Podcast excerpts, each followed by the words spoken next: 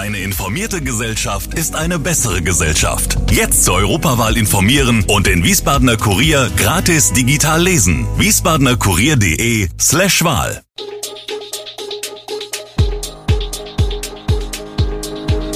Gude, unser morgendliches News Update.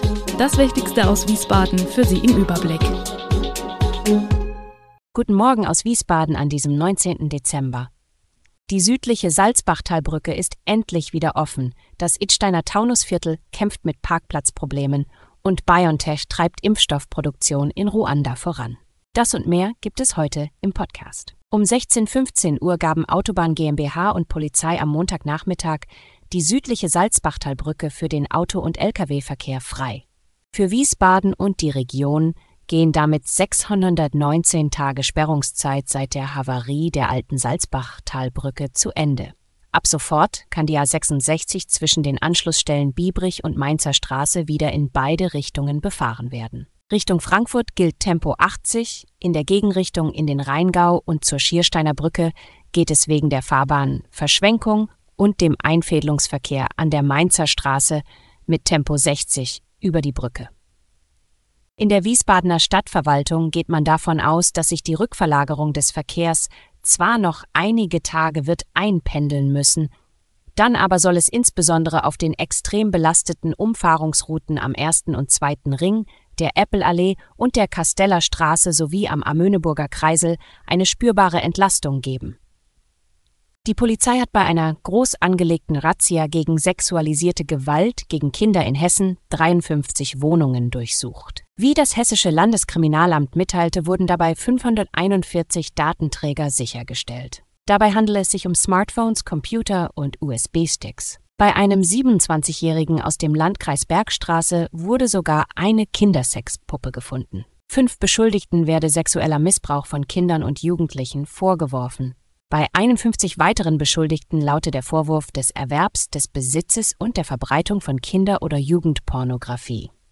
Nach derzeitigem Stand der Ermittlungen stünden die 53 Männer und drei Frauen im Alter bis 79 Jahren untereinander nicht in Kontakt, hieß es. Im Idsteiner Taunusviertel kämpft man mit Parkplatzproblemen. Die CDU Idstein-Kern hat nun einen Antrag im Ortsbeirat gestellt, um die Situation zu verbessern. Sie schlägt vor, Parkflächen kurzfristig zu erweitern und zu prüfen, ob bereits weitere Flächen entschieden, aber noch nicht gekennzeichnet worden sind. Speziell wird vorgeschlagen, in der Kronberger Straße übergangsweise Parkflächen mit gelben Bodenmarkierungen einzurichten. Langfristig soll geprüft werden, ob im Umfeld des Neubaugebiets weitere Parkmöglichkeiten geschaffen werden können, möglicherweise auf unbebauten Flächen nahe der Landesstraße 3026. Hintergrund des Problems ist ein neuer Verkehrszeichenplan, der seit Oktober dieses Jahres im Taunusviertel umgesetzt wird. Das Gebiet wurde in Spielstraßen und Parkverbotszonen eingeteilt, wodurch viele Fahrzeuge nicht mehr am Straßenrand parken dürfen. Die CDU befürchtet, dass dies die Attraktivität des Viertels senkt und die Parksituation für Anwohner verschärft. Seit Jahren geistert das Gespenst der Aufspaltung über die Flure der Darmstädter Software AG. Ein Gespenst, das durch die Übernahme durch Silver Lake genährt wurde. Nachdem dies vor rund fünf Monaten klar dementiert wurde, kommt die Aufspaltung jetzt doch. Die Software AG wird den Bereich Business Process Excellence BPE die das Digitalgeschäft mit Software und vor allem Cloud-Lösungen für die Industrie umfasst, größtenteils abstoßen. Das ist insofern überraschend, weil das BPE-Segment als Zukunftsbereich gilt, in dem künftig die Musik spielt. Wie die Software AG am Montag mitteilte, verkauft man die Bereiche Streamsets und Webmethods an den US-Konzern IBM für 2,13 Milliarden Euro.